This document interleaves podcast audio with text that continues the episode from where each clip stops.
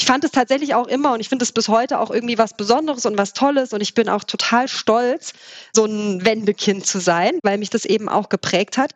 Aber je mehr ich eben reflektiere, merke ich eben auch, dass ich es wahrscheinlich auch unbewusst sehr oft erstmal auch überhaupt nicht zum Thema gemacht habe. Ne? Und ich habe mich ja tatsächlich in ganz vielen Situationen irgendwie auch angepasst, also alleine sprachlich.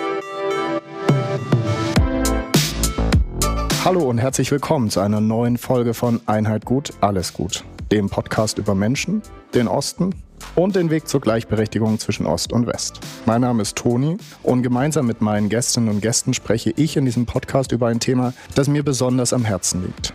Die Sichtbarkeit und die Repräsentanz von Ostdeutschen in unserer Gesellschaft. Wo sind sie, die Ossis? Wie sieht es drei Jahrzehnte nach der Wiedervereinigung mit der Gleichberechtigung aus? Wir sprechen über das Ostsein, über spannende Wege und blicken zurück, aber vor allen Dingen nach vorn. Ich freue mich, dass ihr dabei seid. Viel Spaß mit dieser neuen Folge. Ja, hallo und herzlich willkommen zu dieser neuen Folge von Einheit gut, alles gut. Ich habe heute eine junge Frau bei mir im Podcast, die mir vorgestellt wurde als Mark Zuckerberg in gut und weiblich, weil sie sich nämlich zur Aufgabe gemacht hat, den Austausch zwischen Nachbarinnen und Nachbarn zu stärken. Sie hat dafür 2015 die Plattform nebenan.de gegründet, eine Plattform, die aktuell 2,5 Millionen Nutzerinnen und Nutzer hat. Sie wurde dafür 2020 mit dem German Startup Award als beste Gründerin geehrt und sie ist Ostdeutsche. Und deshalb freue ich mich heute ganz besonders, dass sie hier ist. Schön, dich im Podcast zu haben. Herzlich willkommen liebe Ina Remmers. Hallo Toni, ich freue mich auch, dass ich hier bin. Und liebe Ina, in Vorbereitung auf diesen Podcast, der sich ja mit den Themen Gemeinschaft und Nachbarschaft beschäftigt, habe ich auch ein kleines Experiment gemacht, auch mit meinen Freunden. Ich habe gesagt, wie gut kennen wir eigentlich unsere Nachbarschaft? Und Spoiler, das Ergebnis ist wirklich erschreckend. Also ja, man weiß, irgendwie in der zweiten Etage wohnt das nette Pärchen, wo man äh, immer mal die Pakete abholt und ganz oben der Junggeselle. Aber ansonsten äh, große Geschichten oder große Hintergründe keine Ahnung. Also da war ich wirklich total blank. Ging meinen Freunden ähnlich. Und du beschäftigst dich ja qua Beruf und Berufung mit diesen Themen äh, Gemeinschaft, Nachbarschaft. Daher die Frage an dich. Wie sieht es bei dir aus? Kannst du etwas über deine Nachbarinnen und Nachbarn erzählen? Kennst du Geschichten? Kennst du Privates? Oder hast du ähnliche Wissenslücken, wie ich sie hatte? Also ich hatte eine ähnliche Wissenslücke. Das war sozusagen dann auch der Moment, in dem ja mir das auch bewusst wurde und so ein bisschen wie Schuppen von den Augen fiel. Mittlerweile ist es aber tatsächlich so, dass ich ja wirklich dank meines Berufs und dank auch der Plattform, aber natürlich auch allen anderen Möglichkeiten, wie man ja Nachbarschaft leben kann, ein recht gutes Verhältnis zu meinen Nachbarinnen und Nachbarn und kenne tatsächlich auch eine ganze Menge. Das ist richtig gut, das ist schön. Und ich habe mir das jetzt wirklich vorgenommen auch nach dieser Podcast-Folge. Also liebe Nachbarn, wenn ihr mitbekommt, wenn ihr das hört, wenn ihr mitbekommt, ich habe einen Podcast, ich werde jetzt regelmäßiger in den Nachbarschaftsplausch gehen. Das habe ich mir ganz fest vorgenommen. Liebe Ina, ich habe schon gesagt, du hast nebenan.de gegründet. Das ist Deutschlands größtes Netzwerk für Nachbarschaft, 2,5 Millionen aktive Nutzerinnen und Nutzer. Aber nimm uns einmal mit, was genau ist nebenan.de? Was muss man sich darunter vorstellen und wie funktioniert die Plattform? Ja, also man muss sich nebenan.de tatsächlich als Online-Netzwerk vorstellen, also wirklich wie ein soziales Netzwerk, wie wir das tatsächlich eben auch von Facebook und Co kennen, mit zwei, drei ganz entscheidenden Unterschieden. Und zwar geht es darum, Menschen miteinander in Austausch zu bringen, die sich eben nicht kennen. Du hast es ja gerade auch schon ganz schön beschrieben, die aber räumlich sehr nah beieinander leben. Und das ist das Spannende an Nachbarschaft, dass wir sozusagen in eine Zufallsgemeinschaft zusammengewürfelt wurden, einfach weil wir am gleichen Ort leben und darin aber extrem viel Potenzial schlummert. Und wir haben sozusagen deswegen eine Plattform gegründet, also ein Online-Netzwerk. Man registriert sich und kommt dann eben wirklich in das lokale Mini-Netzwerk. Also ich vernetze mich eben nicht mit der ganzen Welt, sondern wirklich nur mit meiner Nachbarschaft auf dieser Plattform und dann muss man sich das tatsächlich so ein bisschen wie so ein schwarzes Brett vorstellen. Dann habe ich die Möglichkeit, Beiträge zu erstellen, Nachbarinnen und Nachbarn um Hilfe zu fragen, meine Hilfe anzubieten, Dinge zu verschenken, zu tauschen, zu lesen, was es so für Veranstaltungen gibt in der Nähe. All diese Dinge können dann sozusagen, also alles, was irgendwie lokalen Kontext hat, kann dann auf dieser Plattform geteilt und getauscht werden. Und das Schöne ist ja, du hast schon gesagt, es ist zwar eine digitale Plattform, aber der eigentliche Austausch und der eigentliche Connect zwischen den Menschen findet ja in der realen Welt statt. Also vielleicht mhm. gib uns einmal ein Beispiel, was ist so der Klassiker bei euch auf der Plattform? Wie finden Menschen zu welchen Themen zusammen? Ja, ja, ich beschreibe das immer gerne so in zwei groben Kategorien. Ja, das eine ist wirklich so die klassische Nachbarschaftshilfe, also alles, was praktische Dinge sind. Ja? Also mein Lieblingsbeispiel natürlich immer die Bohrmaschine, die tatsächlich in sehr vielen Haushalten liegt, aber sehr selten verwendet wird. Und darüber gibt es tatsächlich auch eine Erhebung, dass eine Bohrmaschine in ihrem ganzen Produktleben sozusagen nur 13 Minuten zum Einsatz kommt. Das ist nicht nur Ressourcenverschwendung, sondern irgendwie auch eine Möglichkeit, dann irgendwie mit Nachbarinnen und Nachbarn in Austausch zu kommen. Und wie du es gerade gesagt hast, das Schöne bei uns ist, man bahnt Dinge über die Plattform an an, aber muss natürlich im echten Leben dann den Kontakt aufnehmen. Also die Bohrmaschine muss ich mir natürlich holen, indem ich dann rübergehe und klingel.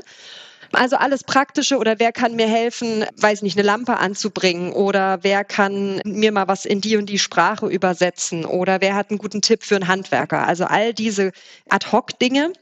Und dann ist ein anderes sehr großes Thema und da muss ich zugeben, das war mir am Anfang gar nicht so bewusst und das nimmt immer mehr zu, ist das Thema Gemeinschaft. Also die Menschen suchen nach Kontakt, nach Austausch, nach ja einfach menschlichen, sozialen Begegnungen. Und das kann eben sein, wer geht auch gerne joggen, wer spielt gerne abends mal noch eine Runde Tischtennis oder äh, wer kocht genauso gerne wie ich.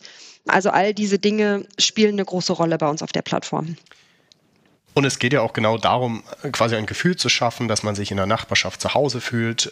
Und auch, ich habe da lange drüber nachgedacht. Also hier ne, wohnen irgendwie acht Parteien, so klassische, klassisches Haus irgendwie in Hamburg. Aber so ein richtiges Gemeinschaftsgefühl gibt es da auch nicht. Und da will ja genau eure Plattform ansetzen, auch Anreize schaffen oder einfach unterstützen.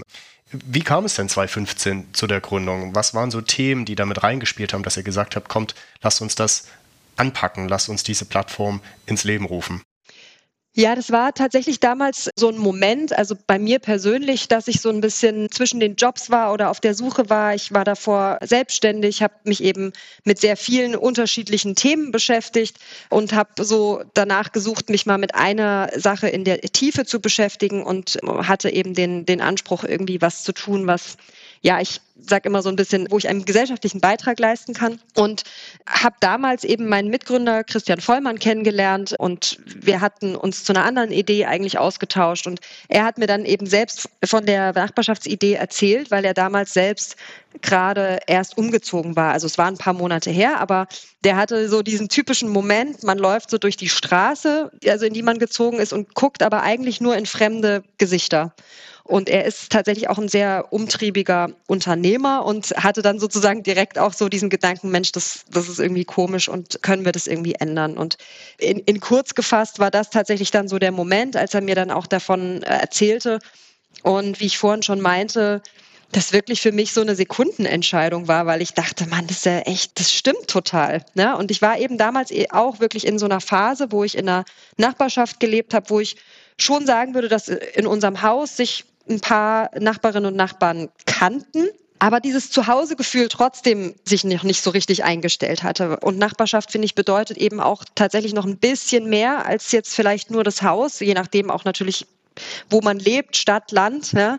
Und dachte, Mensch, das ist eigentlich eine geniale Idee, die modernen Hilfsmittel sozusagen, ja, die Technologie und die Digitalisierung irgendwie auch zu nutzen, um nicht nur Aufmerksamkeit immer nur ins Internet zu ziehen, sondern eben Technologie auch zu nutzen, um wirklich im echten Leben Fortschritt und Innovation zu, zu bieten und Dinge irgendwie äh, besser zu machen. Und ja, und dann ging es los.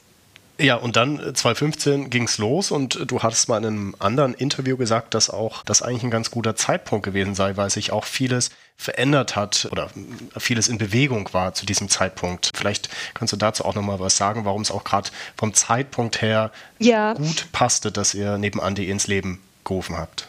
Ja, tatsächlich. Also das muss man auch sagen. Es kommt ja gerade bei ja, Unternehmensgründungen sozusagen oder bei Ideen, die man hat, auf viele Dinge an. Und ein Punkt ist tatsächlich auch immer, ist man irgendwie zur richtigen Zeit am richtigen Ort. Das äh, gehört tatsächlich äh, auch dazu.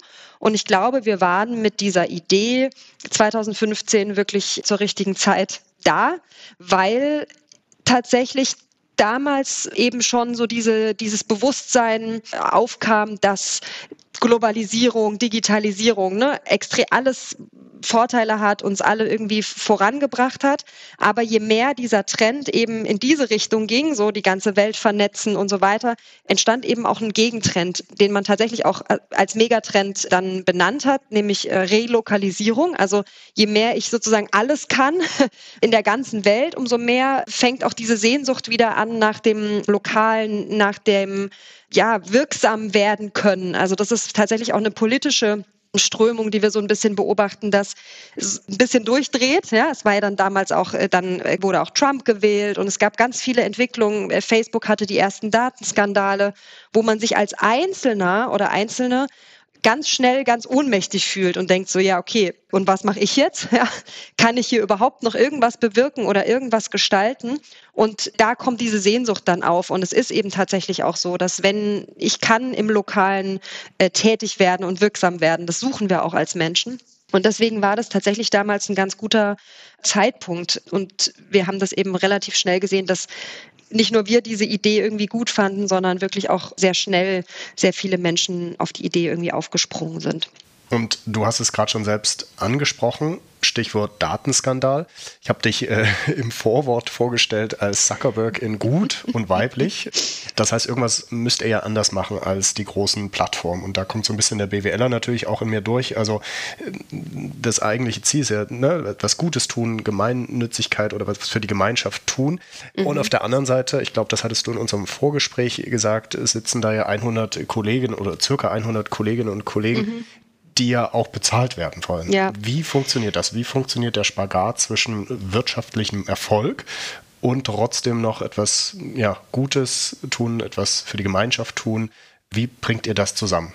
Ja, also das ist tatsächlich bis heute ehrlicherweise natürlich auch ein Balanceakt. Also heute nennt man das ja sozusagen Social Entrepreneurship, Sozialunternehmen, also Unternehmen, die einen Zweck verfolgen der nicht rein der Profitmaximierung dient, sondern eben tatsächlich auch gesellschaftlich was bewirken will. Und da kommt man in eine ganz spannende Situation, weil wir sind eben, ja, wir leben im Kapitalismus und in der freien Marktwirtschaft. Und letzten Endes geht es natürlich darum, dass ein Unternehmen am Ende sich refinanziert. Ja.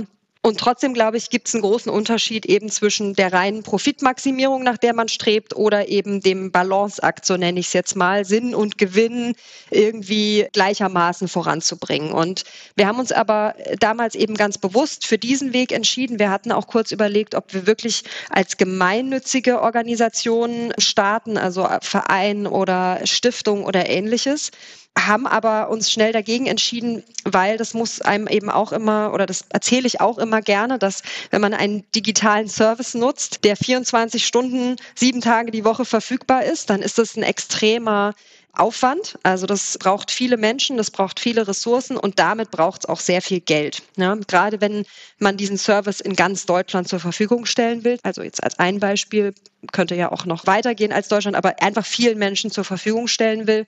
Und dann braucht man viel Geld. Und wir haben eben damals wirklich sind auf die Suche nach Investoren dann auch gegangen, die diese Idee sozusagen auch mitleben und mittragen. Also wir waren mit Sicherheit nicht der der größte, äh, schnellste Investment Case, wenn man das so sagen kann. Aber wir haben eben sehr viele Mitstreiter gefunden und haben eben definiert, wie wir Einkommen generieren wollen für unsere Firma und haben verschiedene Einkommensströme definiert, die sich eben tatsächlich eben von Facebook und Co. unterscheiden. Also ganz kurz äh, skizziert haben wir sozusagen äh, lokale Gewerbe auch bei uns auf der Plattform. Also ein Teil, der extrem wichtig ist für Nachbarschaft und für die lokale Infrastruktur die sind bei uns präsent, die bezahlen einfach einen monatlichen Beitrag, während es eben für die privaten Nutzerinnen und Nutzer kostenlos ist. Dann gibt es eine freiwillige Förderung. Also das ist ein, eigentlich ein echt ein tolles Konzept, kennt man vielleicht auch von Wikipedia oder ähnlichen, dass man sozusagen einfach dieses Bewusstsein hat, dass wenn man etwas kostenlos nutzt, dass es eben Geld kostet eigentlich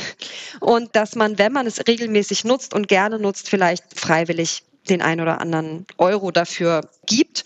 Und dann haben wir tatsächlich ein relativ klassisches Werbekonzept bei uns auch auf der Plattform, haben uns aber trotzdem eben wirklich auch zum Ziel gesetzt, da sehr datensparsam umzugehen und eben auch Daten einfach ja nicht zu verkaufen, sondern das wirklich als Closed Shop auch weiter zu betreiben. Das ist, glaube ich, auch nochmal ein großer Unterschied. Und ja, bevor wir auf deinen ganz persönlichen Werdegang zu sprechen kommen, liebe Ina, eine letzte Frage, weil dieser Podcast, da steht ja auch, also nicht auch, da steht das Thema des Ostens, der Integration, der Gleichberechtigung, auch manchmal natürlich ein bisschen des Vergleichens im Vordergrund. Nun sind das ja alles Themen, also Teilen, Gemeinschaft, ähm, was man vielleicht eher der ostdeutschen Sozialisation zuschreiben würde, als vielleicht der westdeutschen, wenn man es jetzt mal so ganz in Schubladen denkt. Welche Erfahrungen habt ihr gemacht, was die Nutzungsströme oder die Nutzungszahlen äh, anbelangt? Ist das etwas, was im Osten eher ankommt, so eine Plattform? Oder ist es genau das Gegenteil? Ja, das haben wir uns natürlich auch schon angeguckt. Ja, Ost, West, Nord, Süd, Stadt, Land. Also es gibt da sehr viele Dimensionen, in denen man sich das angucken kann. Das Spannende ist, dass wir im Osten verhältnismäßig, wie soll, wie soll ich sagen, also weniger vertreten sind sozusagen, also jetzt prozentual gesehen. Was die Städte anbelangt in Ostdeutschland, sind wir dadurch auch zu finden. Wir haben da auch eine ganz gute Durchdringung. Aber es braucht tatsächlich länger, bis sich so eine Innovation, sage ich jetzt mal, oder was Neues durchsetzt. Das geht dann, wie gesagt, in den Städten einigermaßen schnell. Im ländlichen Raum ist es relativ schwierig. Das beobachten wir dann aber wiederum auch im Westen.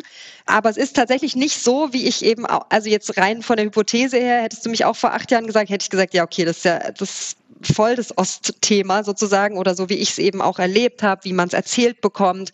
Und ich glaube, es liegt eher so ein bisschen an dem digitalen Ansatz und nicht daran, dass Nachbarschaft plötzlich im Osten keine Bedeutung mehr hat. Ja, und da hast du schon auch selbst eine ganz hervorragende Überleitung gebracht. Du hast nämlich gesagt, wie ich es selbst auch erlebt habe. Und in einem Interview zu dir hat man mal so zwei Wortpaarungen gegenübergestellt. Heimat und Heimatverlust dazugehören und fremdeln. Das fand ich irgendwie ganz schön und ganz passend, wenn man so auf deine Biografie schaut. Du bist aus Ostdeutschland, bist da aufgewachsen. Nimm uns einmal mit zu deiner Kindheit. Was sind so deine Erinnerungen? Was waren Gefühle? Was hat dich geprägt, wenn du an die ersten Jahre deines Lebens zurückdenkst? Mhm. Ja, also ich bin im Erzgebirge aufgewachsen, in der Nähe von Zwickau, in einem ja, relativ kleinen Ort der aber, sage ich jetzt mal, infrastrukturell irgendwie alles hatte. Also das war wirklich so meine Heimat und bin dort auch in den Kindergarten gegangen, auch noch das erste Schuljahr quasi noch erlebt und bezeichne mich tatsächlich selber immer so als typisches Wendekind, weil ich eben tatsächlich 1990 dann auf die Schwäbische Alb gezogen bin. Das heißt, ich habe irgendwie ja beides erlebt und ich habe tatsächlich sehr mh, mm, ja sehr schöne Erinnerungen an diese ersten Jahre, weil sie eben, weil man so verwurzelt war. Also das würde ich auch bis heute sagen. Das ist so Heimat. Da kommt man irgendwie einfach her. Das ist ganz schwer zu beschreiben. Da, ja, da haben meine Großeltern gelebt. Da lebt meine Tante. Da kenne ich irgendwie jede Straße. Meine Eltern kennen jeden so ungefähr. Und es war irgendwie alles diese kleine heimelige Kinderwelt tatsächlich auch. Ja, ich finde, man war irgendwie immer gut aufgehoben und gut betreut, obwohl ja doch auch damals, wie soll ich sagen, ja, beide Elternteile ja auch berufstätig waren und ja jetzt nicht ständig um einen herum waren, war man trotzdem irgendwie gut eingebettet. Das ist eigentlich so ein bisschen die Erfahrung, die ich oder die Erinnerungen und die Gefühle, die ich so habe an die ersten sieben Jahre. Und natürlich, was heißt natürlich, aber als Kind gar nicht so sehr diesen, diesen Mangel gespürt habe, ja? weil ich es eben auch einfach nicht anders, nicht anders kannte. Ja. Also auch eher so das Gefühl der Gemeinschaft, des Zusammenseins, des äh, Aufeinander-Aufpassens, des Miteinanders. Da schließt sich ja dann auch so ein bisschen der Kreis zu nebenan.de, kommen wir später drauf zu sprechen. Was zieht sich denn bis heute noch so durch? Welche Prägungen? Auch du bist ja selbst auch Mutter. Was sind so Werte, die du selbst weitergeben möchtest? Oder was nimmst du mit aus diesen ersten sieben Jahren deiner Heimat?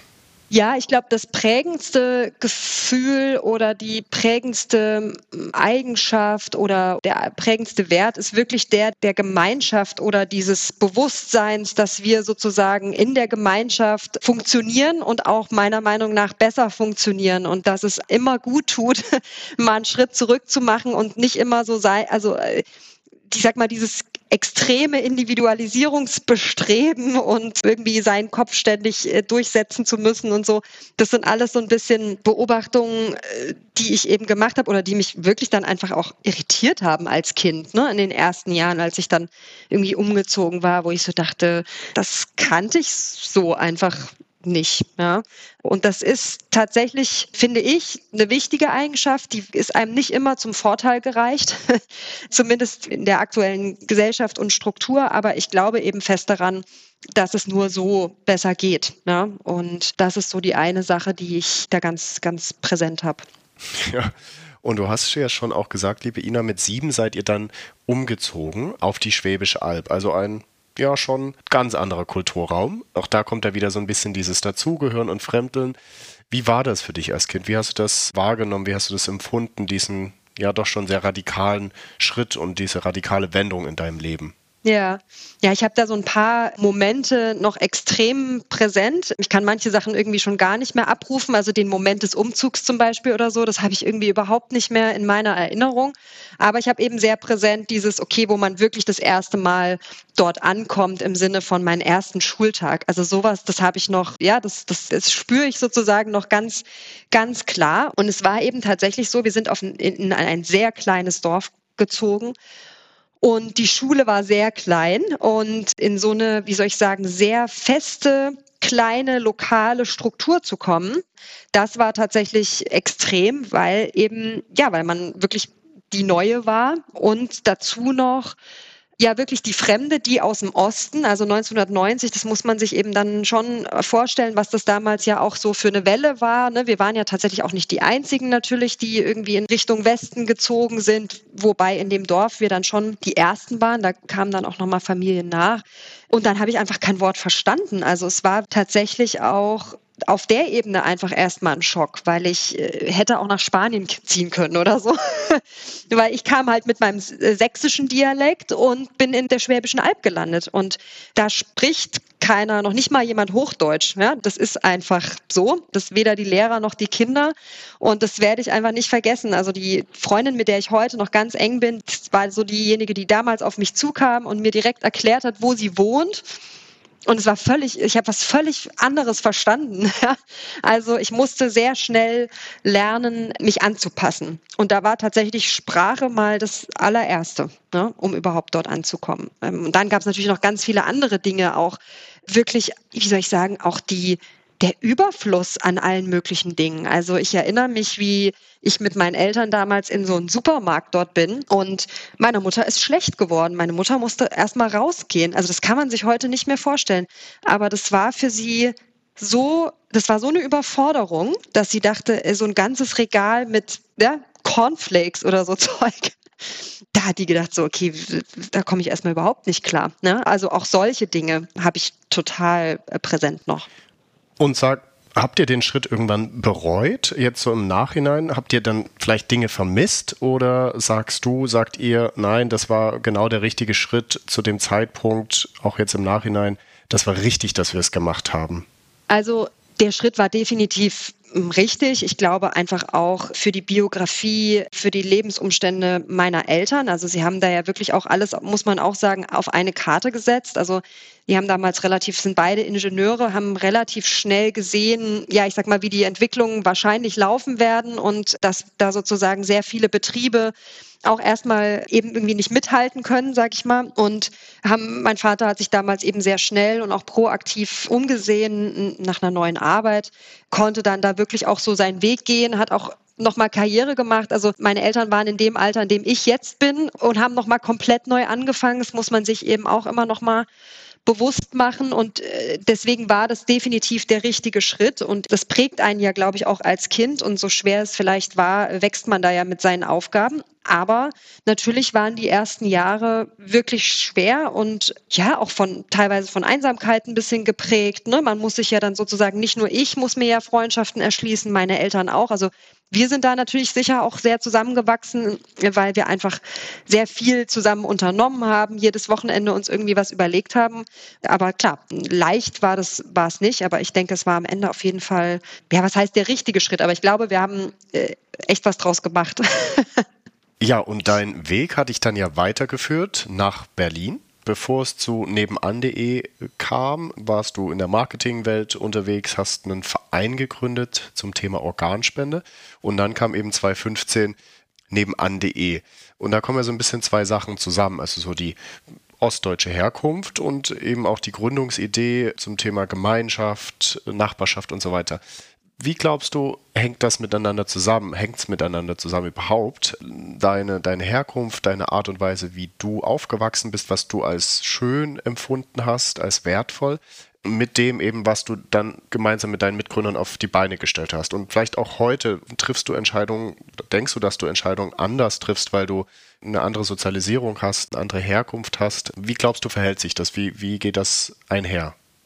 Ja, ich kann das natürlich nicht äh, trennen sozusagen. Also ich bin, das ist meine Identität, ja, und mit der agiere ich, mit der treffe ich Entscheidungen und aber sicher mache ich das nicht. Also 2015 habe ich nicht bewusst die Entscheidung getroffen oder gesagt, ja, weil ich bin dafür prädestiniert, weil ich bin äh, Ostdeutsch. Das ist auch so ein, so ein Marker, der irgendwie, also das wäre ein bisschen, das ist ein bisschen zu einfach gedacht, weil man ja dazu auch sagen muss, dass ich im Team gegründet habe und ich da die einzige Ostdeutsche war. Ja, ich glaube aber natürlich, dass es mich überhaupt zu diesem Thema gezogen hat oder dass ich generell sehr interessiert bin an sozialen oder gesellschaftlichen Themen, Herausforderungen, wie können wir die angehen, wie können wir die in Zukunft gestalten, das ist sicher was, was mich persönlich eben einfach antreibt und da spielt sicherlich meine Herkunft oder das, wie ich aufgewachsen bin, natürlich eine Rolle. Also das kann ich gar nicht trennen. Aber ich würde es jetzt nicht so einfach machen und sagen, weil ich Ostdeutsch bin. Also so habe ich tatsächlich auch ja in meiner Karriere oder generell nie agiert. Ja. ja. Du hast in einem Interview mal gesagt, Ina, dass wir vielleicht über die Corona-Zeit auch so ein bisschen das echte soziale Miteinander verlernt hätten. Wenn wir jetzt mal auf unser Land schauen, auf die Trennung Ost und West, wie differenzierst du da? Wie schaust du da drauf? Haben die, sagen wir mal, ehemaligen Ossis vielleicht noch eher das Gespür für Gemeinschaft, auch gerade in so krisenbelasteten Zeiten, ne? Corona, Ukraine-Krieg und und und?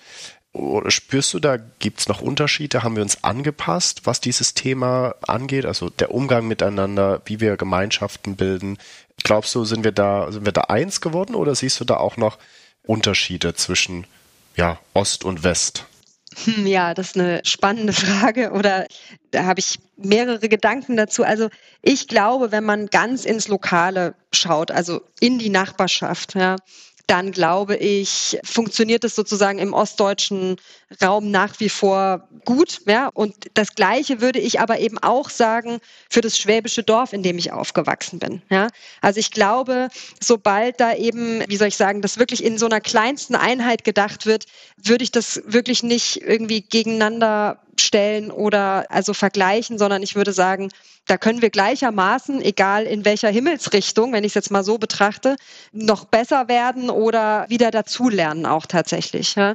Ich glaube natürlich, dass wir gesamtgesellschaftlich einfach da ein Thema haben. Ja? Und was ich vorhin eben schon meinte, bestimmte Werte oder bestimmte Dinge, die einfach meiner Meinung nach denen ein bisschen mehr Gehör gebührt sozusagen. Ja? Das ist, glaube ich, eher so ein kulturelles, gesamtdeutsches Phänomen oder Problem, was wir haben. Ich glaube, ganz im Lokalen sind wir in der Lage, von Mensch zu Mensch eigentlich ähnlich gut miteinander zu agieren. Ja, ja und Ina, wie schaust du gerade so auf die Diskussion und die Debatten um den Osten? Sehr viel, passiert ja viel. Das will ja auch dieser Podcast nicht nur zurückschauen, sondern vor allen Dingen nach vorne auch zu gucken, was können wir ändern, was können wir anpacken, was muss vielleicht Politik tun, aber was können auch wir aus der Wirtschaft heraus machen, um Dinge anzunehmen, anzupacken, zu verändern.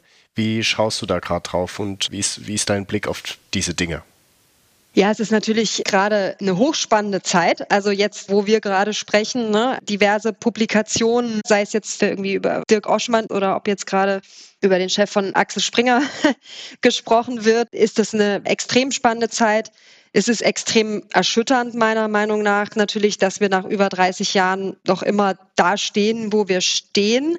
Es ist tatsächlich aber auch für mich eine spannende Reise jetzt gerade, weil ich eben, und das habe ich ja schon so ein bisschen angedeutet, das nie so vorne angestellt habe, dass ich jetzt Ostdeutsch bin, weil das für mich das Normalste der Welt ist. Also ich komme eben aus der Nähe von Zickau im Erzgebirge. Fertig. Ja?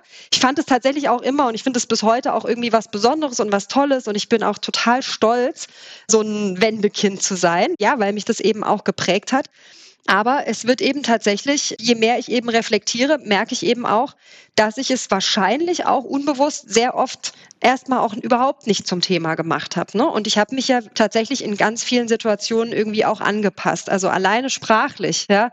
Und es gibt ganz viele und das ist einfach ein Fakt, extrem viele Vorurteile. Es gibt eine ganze Generation, ich habe ja meine Eltern äh, vorhin schon angesprochen, die gute Entscheidungen getroffen haben, Glück hatten. Also es kann man jetzt, ja, da kann man ganz viele Komponenten dazu zählen, aber es gibt eine ganze Generation, die tatsächlich abgehängt wurde ein Stück weit, ja, deren Leben sich einmal völlig umgekrempelt hat, ja, und die nicht alle die gleichen Chancen hatten, da irgendwie wieder anzuknüpfen. Und, und das finde ich, das muss man sehen. Und ich finde, es ist unsere Verantwortung, ja, der jungen Generation Mut zu machen und mit gutem Beispiel voranzugehen, vielleicht auch ein Stück weit eben sichtbar zu sein und ihnen zu sagen, so, hey, ihr seid schlau, ihr seid gut ausgebildet. Das ist tatsächlich auch ein Punkt, finde ich. Wir haben das Bildungssystem, also jetzt gerade wenn man auf Sachsen und Co. guckt, stehen wir da echt, also ich vergleiche es jetzt mal mit Berlin, noch ganz gut da, ja. Ihr seid echt alle schlau und zeigt euch und macht was draus. Ne?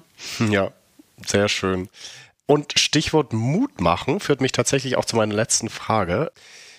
Du bist eine Gründerin, eine ostdeutsche Gründerin. Und man sieht immer noch, wenn man so den Gründungsmonitor anschaut, Gründungsmonitor 2021 beispielsweise, das sind so die letzten erhobenen Daten, dass die ostdeutschen Bundesländer eher immer noch am Ende des Rankings stehen, was Gründung anbelangt. Gibt es verschiedene Gründe, wollen wir gar nicht groß alles analysieren, was Kapital etc. anbelangt.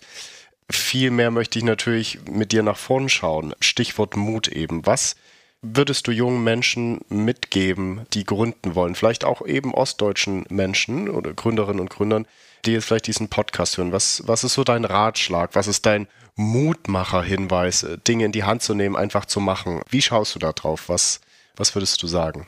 Ja, ich gebe tatsächlich oder ich, es ist immer so leicht gesagt, aber ich versuche auch den Leuten mitzugeben, dass sie sich das versuchen, so ein bisschen leicht zu machen im Sinne von einfach mal auszublenden, sozusagen, ob sie jetzt, wie jetzt in meinem Fall zum Beispiel, ich sage immer so, als Frau und dann noch Ostdeutsch bin ich so ein bisschen die Minderheit in der Minderheit.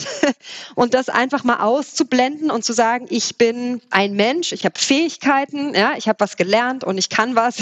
Und das zeige ich jetzt irgendwie auch mal, ja, also dass man diese ganzen Vorurteile und Stigmata und dass man das irgendwie versucht, einfach mal hinten anzustellen und nicht ständig darüber zu diskutieren, sondern wirklich über die Sache oder über die Idee und das ist wirklich eine Sache, die kann man nicht oft genug betonen. Also man muss sich trauen, ja? man muss über seine Schmerzgrenze gehen, man muss sich ein Netzwerk aufbauen. Da kommt man einfach nicht drum rum. Und das mag eventuell für die oder den einen oder anderen ein bisschen schwerer sein, weil sie vielleicht noch nicht so mit diesem Netzwerk dann irgendwie auch aufwachsen oder in bestimmte Strukturen hineingeboren sind, weil das spielt heute tatsächlich ja auch immer noch eine Rolle. Aber es gibt genügend Beispiele, dass es eben geht und da hilft wirklich einfach positiv denken und eben auch einfach echt fleißig sein. Ja. Hm, ja. Ja, und ich muss auch sagen, es ist immer wieder interessant zu sehen, dass sich so einige Themen durch die verschiedenen Folgen durchziehen. Thema Netzwerken beispielsweise, ja. mal herausstechen, für sich einstehen und ja. mal zu sagen, ich mache das jetzt einfach. Das ist vielleicht etwas, was ja der Sozialisierung des Ostens nicht unbedingt so zugesprochen wird, aber, und du bist das beste Beispiel dafür, wir sind einfach eine Generation, die auch auf den Tisch hauen kann, die für sich einstellen kann, die mit breiter Brust auch nach vorn geht, äh, mit vollem Selbstbewusstsein und sagt, ich mache das jetzt. Und von daher toll, dass du deine Geschichte geteilt hast, toll, dass du uns da hast einblicken lassen. Liebe Ina, zum Schluss wie immer die drei Fragen am Ende des Podcasts. Und das erste Thema ist die Ostquote. Und da haben wir noch gar nicht drüber gesprochen. Da bin ich wirklich interessant, wie deine Antwort darauf ausfällt. Also von daher die Frage, Ostquote, ja oder nein? Muss ich es mit Ja oder muss ich es so, so, so beantworten? Weil ich natürlich die Frage oder sehr viel natürlich auch schon beim Thema Frauenquote über das Thema nachgedacht habe. Ich bin grundsätzlich ein sehr starker Verfechter von Qualität und von Kompetenz und von Fähigkeiten. Deswegen bin ich grundsätzlich kein großer Quotenfreund. Ich glaube aber, dass natürlich die Diskussion über Quoten uns hilft, das Thema ins Bewusstsein zu bringen, ja, und eben Menschen mit Qualität und Fähigkeit, die wir bisher nicht sehen, eben in Positionen zu bringen, wo sie gesehen werden und wo sie wirken können. Also das ist eine eine komplexe Nummer, aber ganz am Ende des Tages finde ich, sollte immer die Kompetenz und die Fähigkeit entscheiden. Ja, ja vielen Dank. Zweite Frage. Und ich habe eine leichte Vermutung, in welche Richtung es gehen könnte. Was sind aus deiner Sicht Werte, Dinge, Produkte, Einstellungen, von denen es gut ist, dass wir sie aus dem ehemaligen Osten mit ins Hier und Jetzt genommen haben, die uns quasi gut tun? Oder was sind auch Dinge, Einstellungen, von denen wir vielleicht ein bisschen mehr mitnehmen hätten können, die uns vielleicht im Hier und Jetzt, im Heute, in unserer heutigen Gesellschaft, in unserem Zusammenleben ja. fehlen? Ja, genau. Also eine Sache ist, glaube ich, recht offensichtlich wirklich das Thema, dass wir in Gemeinschaft denken, dass wir uns sozial verhalten, dass wir uns unterstützen und gemeinsam Dinge angehen. Das ist die positive Seite. Die andere, das hatten wir gerade so, dieses, dass man sich aber auch mal traut, aus der Masse herauszustechen, gerade wenn man einfach mal Dinge vorantreiben will und was verändern will dann braucht es das eben einfach auch. Und dann gibt es tatsächlich äh, noch die zwei Themen, die ich ja jetzt auch ganz konkret selber gerade erlebe, ist wirklich einfach das Thema Betreuung, also Gleichberechtigung, Kinderbetreuung, Bildung. Das sind so Themen, da haben wir ein bisschen was, konnten wir ein bisschen was retten, rüber retten. Jetzt gerade in Berlin ist das relativ präsent natürlich, aber auch tatsächlich ist es ja wirklich äh, rübergeschwappt. Aber da könnten wir ab und zu auch noch mal ein bisschen genauer hingucken und da das eine oder andere übernehmen. Und die allerletzte Frage natürlich zum Schluss. Wen möchtest du gerne in diesem Podcast hören? Wessen Geschichte interessiert dich? Und ja, wen soll ich einladen? Ja, tatsächlich. Ich habe überlegt, aber ich habe gedacht, so, ich fände ja Rammstein ganz lustig. Könntest ja mal bei Till Lindemann anklopfen. Oder, also weil ich einfach gedacht habe, so Künstler, ja, finde ich, ist auch nochmal ein spannendes Feld sozusagen. Also von daher, mal gucken. Vielen Dank. Ein hervorragender Tipp ich muss auch sagen, Künstlerinnen und Künstler stehen auch ganz oben schon auf meiner Liste, weil ich glaube, dass auch nochmal ein super spannendes Feld ist, über das man sprechen kann, was anders war, wie sich Wege entwickelt haben und und und. Also von daher richtig guter Hinweis. Und ich glaube, mit deinem Text, den du aufgesprochen hast, den kann ich einfach eins zu eins so nehmen. Pack es in eine E-Mail, schicke es an Till Lindemann, mal gucken, was passiert. Also ich werde berichten. Aber an dieser Stelle, liebe Ina, ganz herzlichen Dank für dieses ganz tolle Gespräch. Ich fand das super aufschlussreich, über dich ganz viel zu erfahren, über deinen Weg, über die Gründung von nebenan.de, wie alles dann doch irgendwie miteinander zusammenhängt und wünsche dir natürlich von Herzen alles, alles Gute, dass ja, sich alles so entwickelt, wie du dir das vorstellst. Tausend Dank, dass du in diesem Podcast warst. Vielen Dank, dass du so offen warst und so, ja, offen darüber gesprochen hast, über alles. Ich fand es eine sehr schöne Folge und auf bald. Vielen lieben Dank. Vielen Dank, es hat mir auch ganz viel Spaß gemacht. Danke fürs Gespräch. Das war Einheit gut, alles gut. Alles über das Projekt gibt es auf einheitgutallesgut.de. Alle Folgen des Podcasts findet ihr entweder auf der Website oder natürlich auf den gängigen Plattformen. Dieser Podcast lebt von spannenden Menschen und ihren Geschichten. Wenn ihr Vorschläge habt, jemanden kennt oder selbst inspirierende Geschichten zu diesem Thema habt, so schreibt mir gern. toni at einheitgutallesgut.de. Bis zum nächsten Mal.